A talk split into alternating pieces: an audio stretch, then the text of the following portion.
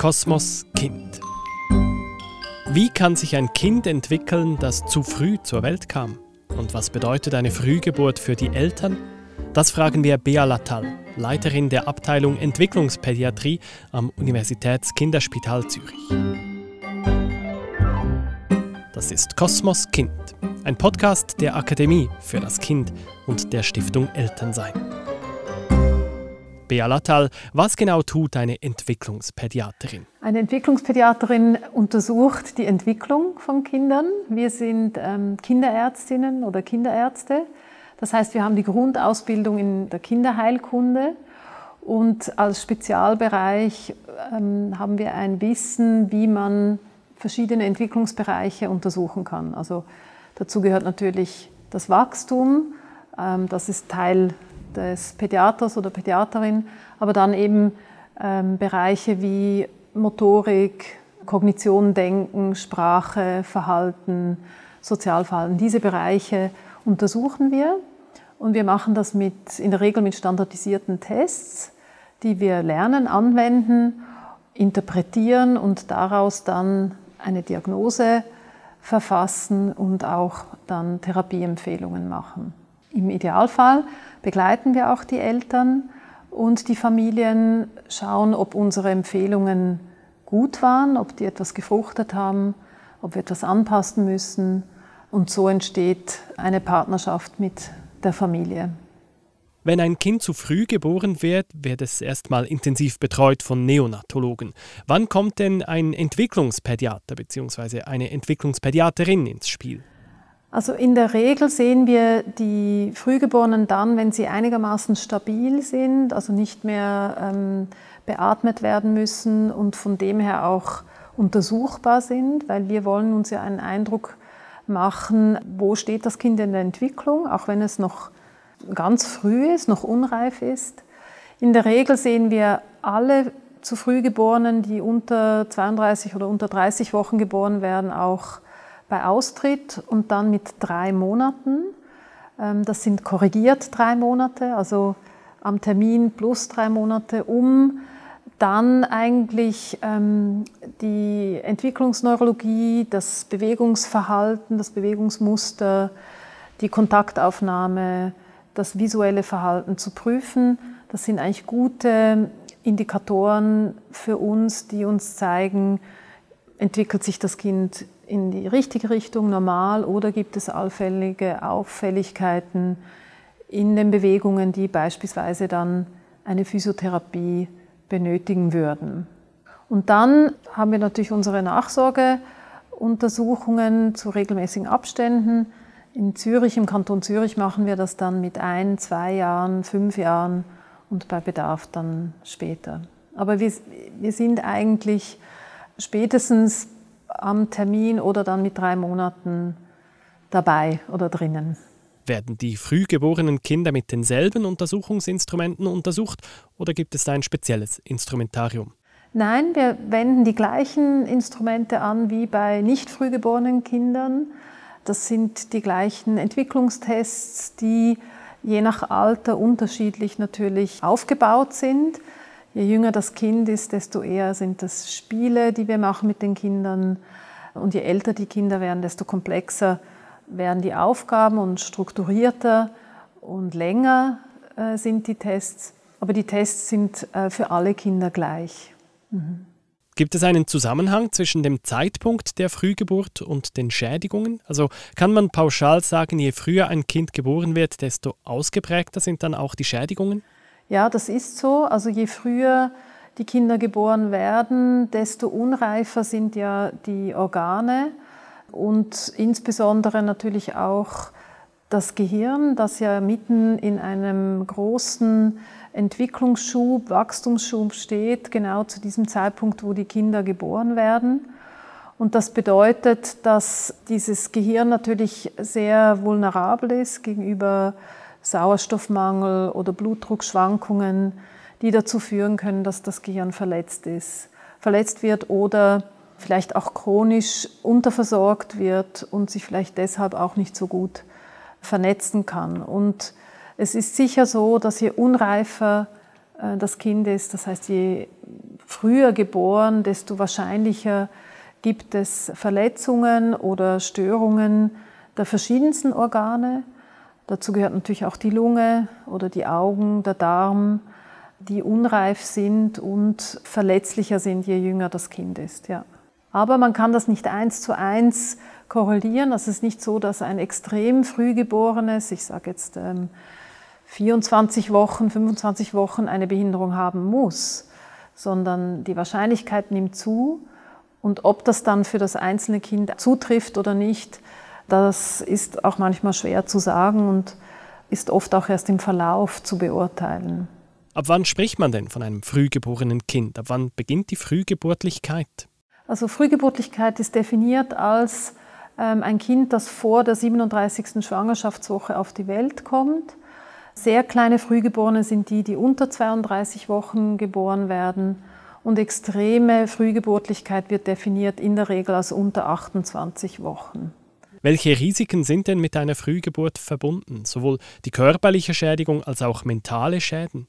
Also die körperlichen Beeinträchtigungen eben, die liegen in, den, in der Unreife der Organe, also der Darm kann unterversorgt sein, das kann so weit führen, dass der Darm operiert werden muss, weil er in dem Sinn abstirbt. Das kann zu großen Komplikationen führen. Die Lunge, die nicht reif ist und Schwierigkeiten haben kann, Sauerstoff auszutauschen. Wenn die Lunge lange hm, Sauerstoff bekommt, kann das auch zu Veränderungen des Gewebes führen. Das nennt man bronchopulmonale Dysplasie. Die Augen sind auch sehr vulnerabel und darum kontrolliert man die auch immer. Die können auch so verändert sein, dass äh, das Sehvermögen beeinträchtigt sein kann. Das passiert ähm, vor allem bei sehr extrem Frühgeborenen oder kann passieren. Und wie gesagt, die Hirnentwicklung die haben wir natürlich als Entwicklungspädiater besonders im Auge, auch deshalb, weil das von allen Organen, die betroffen ähm, sind, oft die äh, am längsten anhaltenden Konsequenzen sind, also die Entwicklungsprobleme, ähm, die eben bis in die Adoleszenz auftreten können oder eben sich fortsetzen können. Im Vergleich zu normal geborenen Kindern, wie hoch ist der Prozentsatz an frühgeborenen Kindern, die wirklich schwere Schädigungen aufweisen? Also der Anteil an Kindern, die ähm, schwere Beeinträchtigungen haben, wie Zerebralparese oder ähm, schwere äh, kognitiv-intellektuelle Beeinträchtigungen oder auch Seh- oder Hörstörungen, ist tief in dem Sinn, dass das zwischen 2 und 5 Prozent sind von allen Frühgeborenen unter 32 Wochen. Wichtig ist zu sagen, dass das eben auch ein Durchschnitt ist über alle Frühgeboren unter 32 Wochen und eine Zunahme zeigt, je früher das Kind geboren ist. Und im Vergleich zur Normalbevölkerung, wo das äh, bei 0,1 bis 1 Prozent ist. Also es ist sicher deutlich häufiger, aber absolut gesehen, wenn man alle Frühgeborenen anschaut, ist es eigentlich selten, erfreulicherweise. Nun gibt es die einen Schädigungen, die sind sichtbar. Welche Schädigungen kann man dann noch über die Folgezeit beobachten? Also zum Beispiel, wie lernen diese Kinder? Muss man sich vielleicht darauf gefasst machen, dass sie Lernbehinderungen haben, dass sie auch psychisch anders sind als normalgeborene Kinder? Also quasi nicht erkennbare, von außen erkennbare Folgeerscheinungen betreffen äh, eben das Lernen oder können das Lernen betreffen, wo Kinder mehr Schwierigkeiten oder größere Schwierigkeiten haben, zum Beispiel beim Rechnen, beim Lesen, beim Schreiben oder einfach beim Erfassen von komplexeren Zusammenhängen. Ähm, was wir häufig beobachten und was auch in der Literatur beschrieben ist, ist, wenn die Kinder sich äh, organisieren müssen, ihren Schulalltag planen müssen, sich merken müssen, was sie für Aufgaben haben, also Anforderungen, die mit ähm, höherem Alter kommen, dass manchen Frühgeborenen das sehr schwer fällt. Und das ist etwas, was wir sicher gehäuft beobachten bei ehemaligen Frühgeborenen. Und das spielt natürlich eine Rolle, gerade in einem Alter so ab 10, 12 Jahren, wo es darum geht, dass man sich eben anfängt, äh, selber zu organisieren, wo das auch erwartet wird. Und das fällt einigen schwer.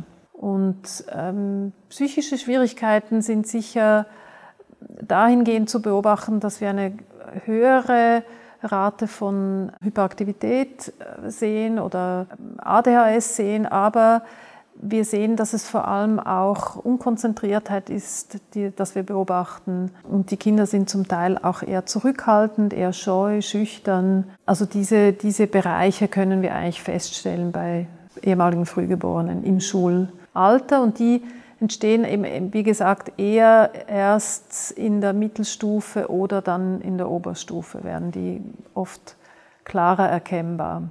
Welche Therapiemaßnahmen gibt es für Frühgeborene? Also Therapiemaßnahmen kann man sagen, gibt es eigentlich die ganze Palette, die wir allen Kindern eigentlich anbieten können und die sich an die jeweiligen Schwierigkeiten dieser Kinder richtet. Und zwar fängt das natürlich an mit Physiotherapie, wenn die motorische Entwicklung verzögert ist, bis zu dann Psychomotorik in der Schule, das angeboten werden kann, oder Ergotherapie, wenn die Feinmotorik beeinträchtigt ist oder es den Kindern schwerer fällt, Handlungsabläufe auszuführen. Dann natürlich die Logopädie, wenn Sprachprobleme entstehen ähm, und ganz viele Maßnahmen wie die Frühförderung, die allgemein die Entwicklung, die kognitive Entwicklung fördern soll. Und dann gibt es natürlich sehr viele Maßnahmen dann in der Schule, die integriert in der Schule angeboten werden über eine Heilpädagogin oder andere Möglichkeiten wie Klassenassistenz, Stützunterricht. Also da ist die Palette sehr, sehr groß. Und die Frühgeborenen bekommen nicht in dem Sinn ein spezielles oder anderes Programm, sondern das Therapieangebot richtet sich eigentlich nach den Schwierigkeiten, die die Kinder aufweisen. Und da ist immer ein ganz individueller Ansatz zu suchen. Bea Lattal, Sie haben viel Erfahrung aus sogenannten Longitudinalstudien. Sie begleiten die Kinder also sehr, sehr lange, vom Säuglingsalter bis sie erwachsen sind. Was ist Ihre Erfahrung? Ist es möglich, dass Sie diesen Rückstand aus der frühen Geburt wieder aufholen? Es sind äh, nicht nur zwei oder drei Monate, die ein Kind zu früh geboren ist und dann gibt man ihm nochmal drei Monate. Das ist eine, also das ist eine schwierige Frage, inwieweit Sie ähm, aufholen. Ich sehe eigentlich beides. Ich sehe Kinder, die Entwicklungsverzögerungen beispielsweise in der Motorik aufholen und ganz tolle Entwicklungen zeigen.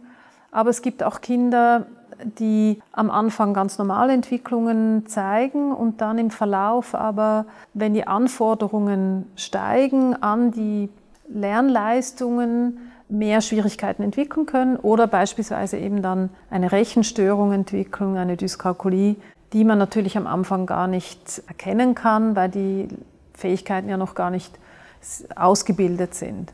Also es gibt sowohl wie als, also es gibt quasi ein Herauswachsen, aber auch ein Hineinwachsen in die Schwierigkeiten. Aber insgesamt muss man sicher sagen, wenn man bis zum Erwachsenenalter schaut, ist es doch so, dass sehr viele äh, ehemalige Frühgeborene ihre Schwierigkeiten überwinden und äh, sehr zufriedene Erwachsene werden, einen Beruf finden, eine gute Lebensqualität haben und ähm, mit entsprechender Begleitung natürlich und Unterstützung von der Familie, von unserem schulischen System, von Therapeuten und unserer Gesellschaft es dann eigentlich zu ähm, sehr erfreulichen äh, Verläufen führt und, und, die, und, diese ehemaligen Patienten dann auch sehr zufrieden sind. Ja. Verläuft die Entwicklung eines frühgeborenen Kindes ähnlich linear wie die eines normalgeborenen Kindes oder gibt es da Wellenbewegungen oder Stufen? Ähm, ja, das ist eine schwierige Frage. Ähm, was man weiß, ist, dass Frühgeborene eben im Verlauf eher sich verbessern können. Also von dem her wäre es nicht gleich linear oder stabil wie bei den Termingeborenen. Aber alle Kinder können auch quasi nicht lineare Entwicklungen haben, wo es mal Entwicklungsschübe gibt.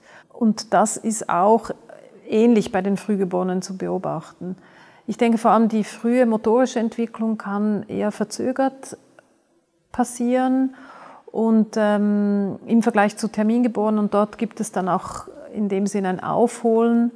Ähm, aber sonst würde ich sagen, sind die Entwicklungsverläufe ähnlich.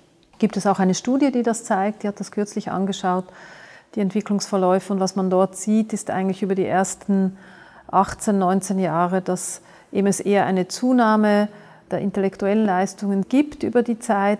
Das ist nicht massiv, aber es ist beobachtbar und sonst eigentlich keine abweichenden Verläufe im Schnitt zu erkennen sind. Gibt es eigentlich Frühgeburtlichkeit ohne jegliche Folgen? Ja, das gibt es. Und das gibt es auch nicht allzu selten, sondern die Mehrheit der Kinder, die zu früh geboren werden, entwickeln sich normal, ohne irgendwelche Beeinträchtigungen. Und das ist eigentlich das, das Erfreulichste, was man sagen kann. Und natürlich ist es so, dass ähm, je, je früher die Kinder geboren sind, desto wahrscheinlicher ist es, dass man Beeinträchtigungen hat. Aber es ist absolut nicht zwingend, dass man eine Beeinträchtigung in irgendwelchen Bereichen, sei das Entwicklung oder auch körperlich, davonträgt, nur weil man zu früh geboren wurde. Raten Sie Eltern mit einem frühgeborenen Kind, auch wenn es äußerlich keine Symptome zeigt und keine Beeinträchtigung, raten Sie solchen Eltern trotzdem, das zum Beispiel bei der Einschulung zu erwähnen oder auch wenn es um den Eintritt in den Kindergarten geht? Also wir diskutieren das immer wieder, ob die Frühgeburtlichkeit erwähnt werden soll. Und mein Rat ist, dass wenn das Kind sich normal entwickelt, keine körperlichen Schwierigkeiten, Probleme bestehen, dass das nicht erwähnt werden muss. Die Eltern dürfen das natürlich, aber in der Regel möchten das die Eltern nicht, weil sie eigentlich möchten, dass man das Kind normal behandelt. Hingegen rate ich den Eltern schon, dass man die Frühgeburtlichkeit erwähnen soll, wenn Kinder Entwicklungsprobleme haben oder gar eine Behinderung, eine Zerebralparese beispielsweise, weil das ähm, eigentlich fair ist den Lehrpersonen ähm, gegenüber und auch eine gute Basis ist ähm, und Ausgangslage, um miteinander diese Schulzeit gut für das Kind gut zu gestalten. Sie haben viel Erfahrung in der Begleitung von Familien. Wie ist Ihre Sicht auf das Schulsystem in der Schweiz? Ist die Schule dafür geeignet oder darauf vorbereitet? Kann sie auf die speziellen Bedürfnisse von solchen Kindern eingehen? Also grundsätzlich kann das ähm, schweizerische Schulsystem auf Bedürfnisse von Kindern, auf besondere Bedürfnisse von Kindern eingehen. Und das erlebe ich auch bei frühgeborenen Kindern. Ähm, und meine Erfahrung ist auch, dass es in der Regel eine sehr gute Zusammenarbeit gibt zwischen Fachpersonen, Pädagogen, Therapeuten und dass man im Sinne des Kindes einen Weg sucht, der für das Kind gut gehbar ist. Manchmal stößt man an Grenzen und manchmal kann es sein, dass wenn ein Kind Symptome zeigt, dass es ihm nicht gut geht, dass es nicht gut integriert ist, dass man, also wie beispielsweise eben körperliche Symptome wie Bauchweh, Kopfschmerzen oder auch ähm, Verhaltensauffälligkeiten wie Aggressivität oder Rückzug, dass man auch wenn man alles ausgeschöpft hat an Maßnahmen, dass man dann entscheidet, nein, es braucht eine, eine separative Schulung, das Kind geht in eine spezielle Schule und da gibt es auch ein großes Angebot und das kann im Moment in der Schweiz so sein, dass es dann für das Kind besser ist. Ich denke, anstreben oder das Ziel müsste sein, dass wir eigentlich alle Kinder integrieren, dass es eine Inklusion in diesem Sinne gibt. Ähm, aber ich glaube, da sind wir im Moment noch nicht. Sie begleiten ja nicht nur das Kind sehr eng, sondern auch die Eltern. Was sind für Eltern die drängendsten Fragen, wenn sie zu Ihnen kommen? Gerade am Anfang, was liegt Ihnen am meisten auf der Seele? Also ich glaube, die Eltern haben am Anfang vor allem Angst vor einer Behinderung oder vor einer schwerwiegenden Beeinträchtigung der Entwicklung, wie gesagt, ähm, eine körperliche Behinderung oder eine geistige Beeinträchtigung. Und das, wenn man das den Eltern nehmen kann, weil das ja auch sehr selten ist und wenn das in diesem Fall bei diesem Kind dann eben nicht der Fall ist, dann sind sie sicher schon sehr erleichtert. Ich glaube, die Angst vor Entwicklungsbeeinträchtigungen bleibt oder schwingt unterschwellig mit für längere Zeit. Und ich glaube auch, dass dann im Verlauf, wenn Sie sehen, das Kind entwickelt sich gut oder zeigt vielleicht leichte Verzögerungen, aber zeigt schöne Entwicklungsfortschritte, dass Sie dann auch Sicherheit schöpfen können und Vertrauen gewinnen in die Entwicklung Ihres Kindes. Und ich glaube, je länger Sie mit dem Kind zusammen sind, je länger Sie beobachten können, welche Entwicklungsschritte das Kind macht, desto größer ist das Vertrauen und desto kleiner wird die Angst vor Entwicklungsproblemen. so dass dann die Frühgeburtlichkeit oft wirklich auch im Verlauf ganz in den Hintergrund tritt oder sogar vergessen geht. Im Dialog mit den Kindern, aus denen dann irgendwann Erwachsene werden, wie sehen dann diese Erwachsenen auf ihre Kindheit zurück? Sehen Sie in erster Linie die Beeinträchtigungen, die es gegeben hat oder die Nachteile, die diese Frühgeburt Ihnen gebracht hat? Oder sind Sie eher reflektiert? Vielleicht sogar reflektierter als manch normal geborenes Kind? Also ich glaube, wie die erwachsenen ehemaligen Frühgeborenen das äh, betrachten und die kind, also quasi auf die Kindheit zurückschauen, das hängt, glaube ich, sehr davon ab, wie sie es erlebt haben und auch, ob sie überhaupt äh, Beeinträchtigungen haben. Also die, die sich quasi normal entwickeln, die, glaube ich, schauen zurück, ohne jetzt das zu werten oder als negativ zu beurteilen. Ich glaube, wenn man ein Frühgeborenes ist, dann bleibt das eine, eine Charaktereigenschaft in diesem Sinn. Und es gibt schon auch ältere Erwachsene, ich habe jetzt auch Patienten, die sich an mich gewandt haben, die merken, dass einfach die Bewältigung beispielsweise des Alltags für sie sehr anstrengend ist, weil das so viel Aufwand braucht. Und wenn ihnen dann jemand sagt, das hat mit der Frühgeburtlichkeit zu tun, kann das eine große Entlastung sein. In der Regel ist das Selbstvertrauen sehr, sehr groß und die Zufriedenheit auch. Und auch junge Erwachsene, die beispielsweise eine körperliche Behinderung haben nach Frühgeburtlichkeit, können da sehr reflektiert damit umgehen und, und, nehmen das an, weil sie nichts anderes kennen natürlich. Aber die Auseinandersetzung mit der Frühgeburtlichkeit machen, glaube ich, schon viele. Also es kann eine Maturarbeit sein zu dem Thema oder irgendwie sich mit dem auseinandersetzen, gemäß den Möglichkeiten, die man hat. Man sagt auch bei solchen Kindern oft, die mussten sich ins Leben kämpfen. Ist das eine Tugend, eine Charaktereigenschaft von Frühgeborenen? Erleben Sie das so, dass das vielleicht auch Kinder sind, die einen extrem starken Kampfeswillen haben? Ja, man würde denken, dass das so ist. Ich glaube, es gibt keine Studien, die das irgendwie untermauern könnten, dass die einen besonders, äh, besonders großen Kampfeswillen haben. Aber ich glaube, aus so persönlicher Erfahrung oder auch aus Anekdoten finde ich auch, das sind Kinder, die haben ähm, viel durchgemacht, aber auch viel Durchhaltewillen und sind nicht traumatisiert, das muss man auch sagen, kommen mir als starke Persönlichkeiten, wirken als starke Persönlichkeiten. Und gerade bei den Frühgeborenen im Vergleich vielleicht zu anderen Gruppen erlebe ich eine gesunde Entwicklung eigentlich. Es gibt Kinder, die sind eher schüchtern, aber viele können das eigentlich auch gut überwinden. Gibt es in Ihrer Laufbahn kleine Patientinnen und Patienten, die Sie total überrascht haben? Ja, habe ich. Ähm, ich kenne mehrere eigentlich, die mich überrascht haben. Und das betrifft vor allem diese Kinder, die ähm, entweder extreme Frühgeborene sind und eben sich eigentlich normal bis äh, gut entwickelt haben. Oder auch vor allem solche, ich habe jetzt gerade einen Knaben, den ich begleiten darf, der eine ausgeprägte Hirnverletzung hatte, einen Hirninfarkt in einem Bereich, der die motorischen Bahnen betrifft und beeinträchtigt, wo wir den Eindruck hatten, das müsste eigentlich eine Halbseitenlähmung geben, also eine neurologische Beeinträchtigung.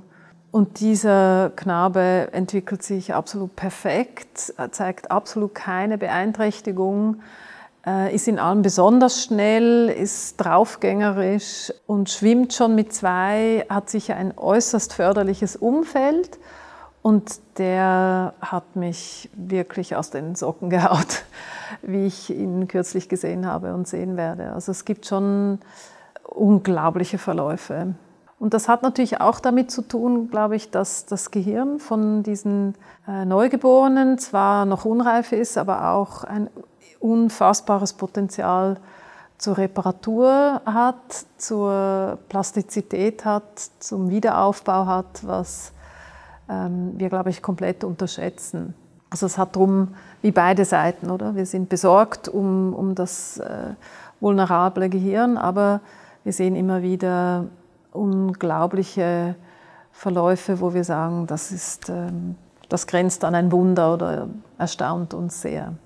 Bealatal, ganz zum Schluss, was geben Sie Eltern mit auf den Weg? Ich sage jetzt mal nicht konkret Therapiemaßnahmen, jetzt gehen Sie dahin und dorthin und zu der Fachstelle, sondern gibt es irgendwas, was Sie ihnen sagen und raten können? Auch mit welcher Einstellung Sie jetzt an die Begleitung eines solchen Kindes ins Leben gehen sollten. Was sollen sie da mitnehmen? Also ich glaube, das Wichtigste für mich und was ich denke, was am meisten auch den Eltern nützt, ist eine positive Einstellung. Und die versuche ich zu vermitteln anhand dessen, was ich sehe, ausgehend von dem, was ich sehe, was das Kind kann. Und ich glaube, das ist zentral für Eltern, dass sie eine positive Perspektive sehen und von mir vermittelt bekommen.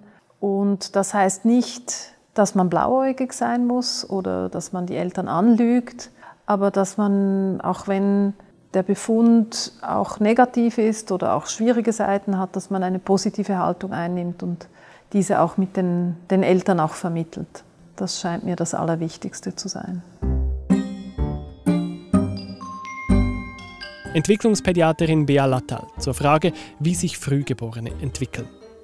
Das ist Kosmos Kind, ein Podcast der Akademie für das Kind und der Stiftung Elternsein.